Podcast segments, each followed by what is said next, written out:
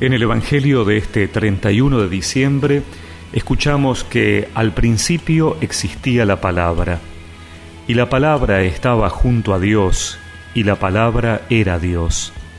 Al principio estaba junto a Dios.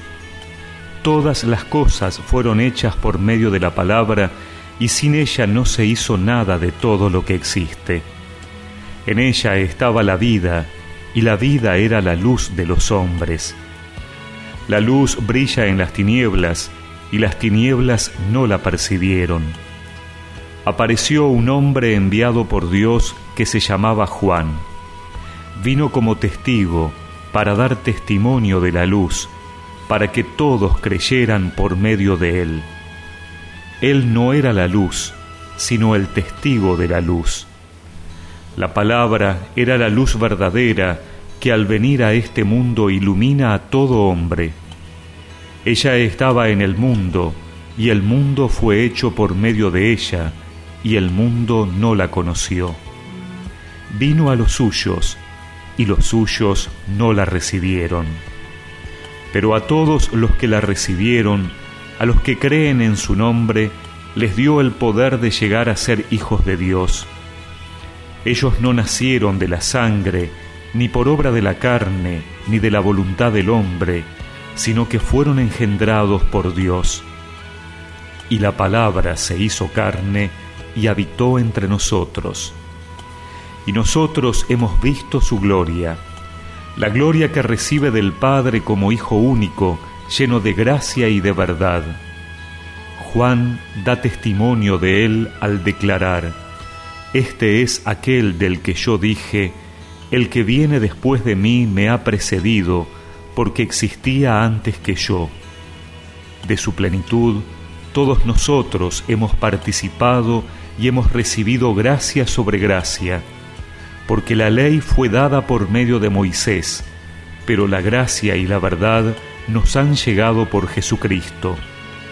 Nadie ha visto jamás a Dios. El que lo ha revelado es el Hijo único, que está en el seno del Padre.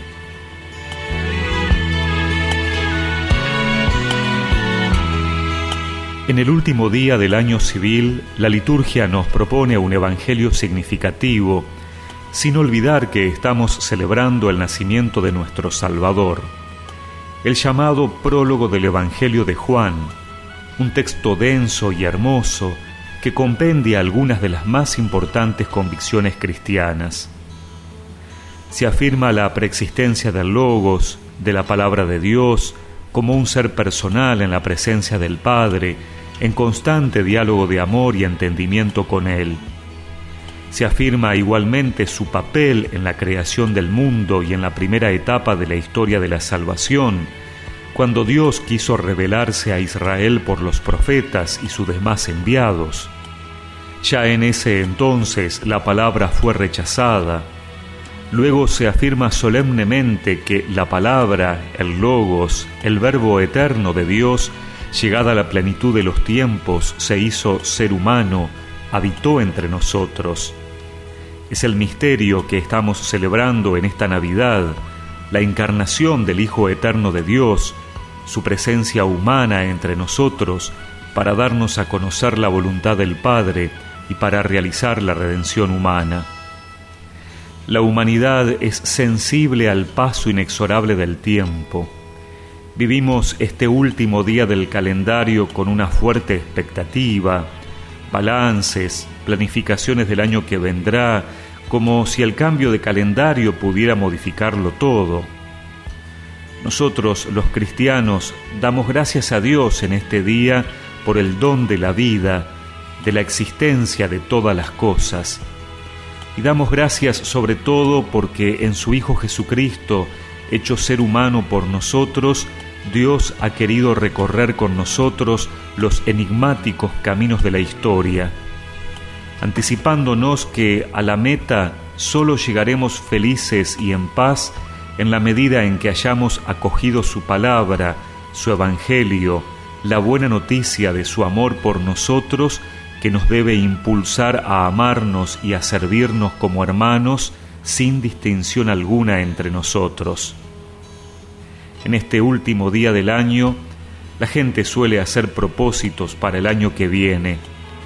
Los nuestros deben ser propósitos cristianos, de vivir intensamente nuestra fe, anunciándola con la vida y con las palabras, manifestándola en el amor y el servicio.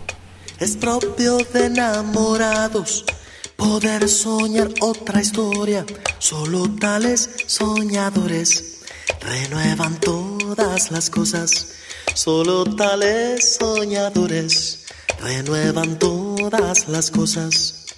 Es de los contemplativos saber ver de otra manera y se vuelven y se vuelven creativos y hacen la tierra nueva. Y cuando el que sueña sabe que son de Dios esos sueños, y cuando el que sueña sabe que son de Dios esos sueños, podrá tardar una vida,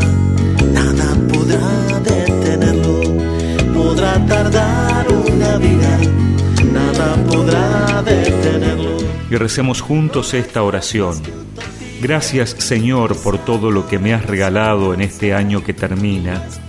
Te pido que el año que viene pueda seguir abriendo mi corazón a tu palabra para anunciarte a mis hermanos. Amén y que la bendición de Dios Todopoderoso, del Padre, del Hijo y del Espíritu Santo los acompañe siempre.